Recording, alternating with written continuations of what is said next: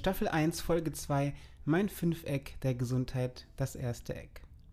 Stell dir bildlich ein Fünfeck vor. Unten links ein Punkt, unten rechts ein Punkt, auf selber Ebene darüber zwei Punkte, jeweils einer links und rechts und ein weiterer Punkt an der Spitze. Jetzt verbindest du jeden dieser Punkte mit einer kobaltblauen Linie und schon hast du dein Fünfeck der Gesundheit. Beginnen wir mit dem Punkt unten links, denn dort stehen in Majuskeln die Buchstaben L, E, R, N, E, N. Lernen. Auf meiner stetigen Suche nach dem 100-Werden-Lifestyle bin ich immer wieder auf unseren ersten Punkt gestoßen, Lernen. Oder anders gesagt, ich muss meinen Hippocampus so sehr reizen, dass ihm klar wird, dass er diese verdammte Neurogenese in Gang bringen soll. Ja, die Neurogenese. Ich erinnere mich, als wäre es gestern. Also eigentlich war es auch gestern. Es war 6.30 Uhr und der Wecker klingelte. Da ich ein Anti-Snoozer bin, sprang ich aus dem Bett, mehr oder weniger direkt an meine Sportsachen und hörte mit halbem Ohr Vicky im Bett sagen, boah, du bist so ein Freak, Mann. Naja, kurz in die Küche, ein frisches Glas Wasser mit frisch gepresstem Zitronensaft und raus auf die Straße zum Seilspringen. Einer meiner Geheimstrategien ist es, während des Seilsprings genau eben diese Neurogenese in Gang zu setzen. Wie genau erfährst du später, keine Sorge, aber zunächst einmal was ist diese Neurogenese überhaupt und wieso soll sie mir dabei helfen, 100 zu werden? Ich habe mich dazu etwas näher mit meinem Gehirn befasst, denn mir ist auf meiner Reise eins aufgefallen. Sehr oft beschäftigen wir uns mit unserem Körper, vor allem mit dem Äußeren. Wir würden unsere Oma verkaufen, um an die neueste Wundercreme gegen Falten zu kommen und sind bereit, das Hundertfache dessen auszugeben, welches ich vor sechs Jahren mein Kellnerlohn nannte, nur um die neuesten Elektro-Trainingsgeräte und Abnehmshakes zu besitzen. Aber unser Gehirn dies behandeln wir zu oft immer noch nach dem Motto, Bruder, ich trainiere Beine nicht, wenn man sie im Club nicht sieht, ja? Kein Wunder, wie soll man auch damit angeben, dass die eigenen Nervenzellen jünger und adaptiver sind als die der anderen. Außerdem ist die kognitive Leistungsfähigkeit auch nicht gerade das messbarste Indiz für unendliche Juvenilität. Und trotzdem, ich denke, genau hier sollte das Fünfeck der Gesundheit beginnen, beim Lernen. So wie ich das verstehe, ist ein Teil meines Gehirns, der Hippocampus, also der Arbeitsspeicher, in der Lage, neue Zellen zu bilden. Diese Zellen werden dann in bestimmte Areale meines Gehirns geschickt, um es in seiner Leistungsfähigkeit zu unterstützen und um es zu schützen. Das Problem dabei, diese Neuronen müssen untereinander verschachtelt werden und an dieser Stelle kommt genau die Synaptogenese ins Spiel. Okay, also Hippocampus, neue Zellen ins Gehirn und alles funktioniert, Synaptogenese. Okay, gecheckt. Aber jetzt kommt der Clou. Die Synaptogenese, welche echt essentiell für das Wirken der neuen Neuronen ist, wird beeinflusst durch Yes, Lernen. Und genau hier fand ich das erste Puzzleteil meines Plans. Wir müssen lernen. Ständig viel und am besten so fremd wie möglich. Denn wir können diese Neuronen nur bis zu einem bestimmten Alter bilden, dachte man. Aber das ist falsch. Komm, folg mir nach Kyoto, Japan.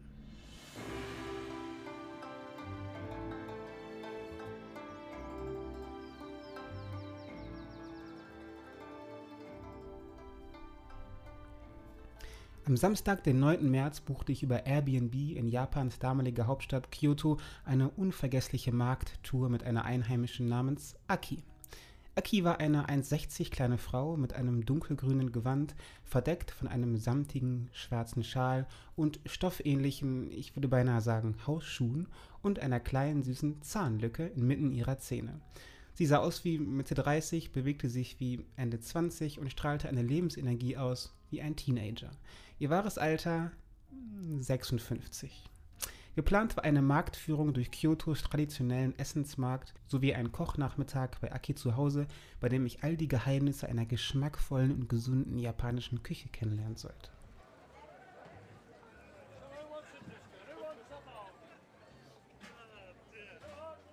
Als wir so durch den Markt schlenderten und ich mich von den fremden Gerüchen der ruhigen Marktatmosphäre, welche durch glockenähnliche Klänge untermalt wurde, und den hin und her haschenden Blicken zwischen vorher noch nie gesehenen Lebensmitteln inspirieren, ja beinahe hypnotisieren ließ, blieb mein Blick ganz plötzlich festkleben. Er klebte fest an einer Frau. Klein, bunt gekleidet und schätzungsweise nah an die 100 Jahre alt. Diesen Vibe strahlte sie zumindest aus. Das Besondere, ihre geistige Wachheit strahlte bis in jede Ecke ihres Gemüsestandes. Ich bat Aki, sie mir vorzustellen. Leider verstanden wir uns nicht und kommunizierten nur mit Händen und Füßen und mit Akis Dolmetscher-Skills, aber die Aura dieser alten Frau war so prägnant, dass ich heute, zwei Jahre später, immer noch an die unglaubliche Ausstrahlung der alten Frau denken muss. Etwa eine Stunde später, angekommen in Akis traditionellem Kyoto-typischen Holzhaus, fragte ich sie beim Kochen, was das Geheimnis dieser Frau und den Bewohnern Kyotos sei, um so alt zu werden. Sie nannte einige Punkte, die ebenfalls in mein Fünfeck der Gesundheit einfließen, aber einer der Punkte war, sie halten sich geistig fit. So scheint diese Dame sich bis ins hohe Alter selbst mit all den notwendigen Finanzen für ihren Gemüsestand auseinanderzusetzen und spielt mit ihren Freundinnen regelmäßig Strategiespiele, welche den Geist anregen. Außerdem erzählte mir Aki, dass sie regelmäßig liest, jedoch nicht nur Romane und Geschichten, sondern ebenso Fachliteratur, um nie mit dem Lernen aufzuhören. Und hier hatte ich mein erstes Puzzleteil. Wir dürfen nie mit dem Lernen aufhören.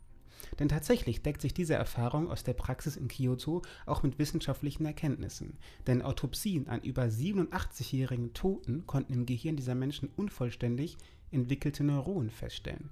Dies deutet darauf hin, dass wir bis ins hohe Alter, wahrscheinlich sogar ein Leben lang, in der Lage sind, neue Neuronen zu bilden, welche unser Gehirn flexibel, anpassbar und vor allem weniger angreifbar gegenüber neuronalen Erkrankungen wie Alzheimer machen. Und das Krasse ist, es geht nicht nur um Alzheimer. Durch etwas Recherche bei warmem und augenschonendem Bürolampenlicht und einer Schale kanadischer Wildheidelbeeren fand ich ebenfalls Folgendes heraus.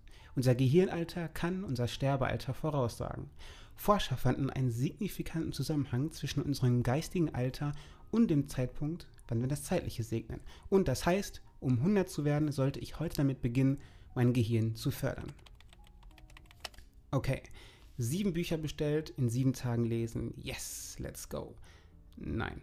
Ich bin YouTuber, TikToker, dann der Podcast, Masterarbeit, Sport mit Wiki, ja, Sonntag zu meinen Eltern einkaufen mit Wikiku. Okay, ich habe keine Zeit.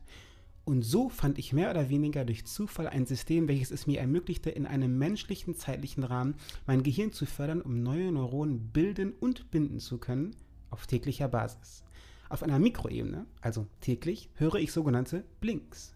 Blinks sind kurze 13 bis 22-minütige Zusammenfassungen eines Buches und geben die wesentlichen und prägnantesten Informationen eines Buches wieder. Das so unglaublich Effiziente an diesen Blinks ist, dass ich so in der Lage bin, aus sehr vielen verschiedenen Bereichen sehr viel Verschiedenes zu lernen. So habe ich im Rahmen meines Produktivitätssystems einen Platz für mein morgendliches Gehirntraining geschaffen.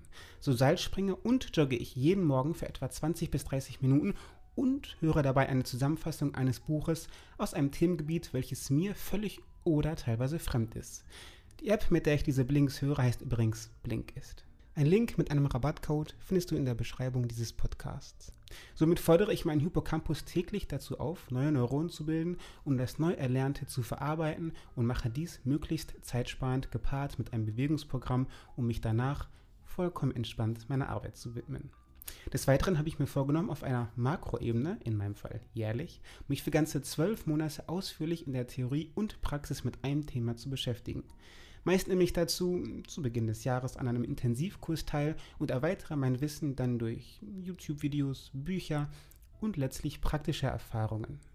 In diesem Jahr war es das Thema persönliche Finanzen.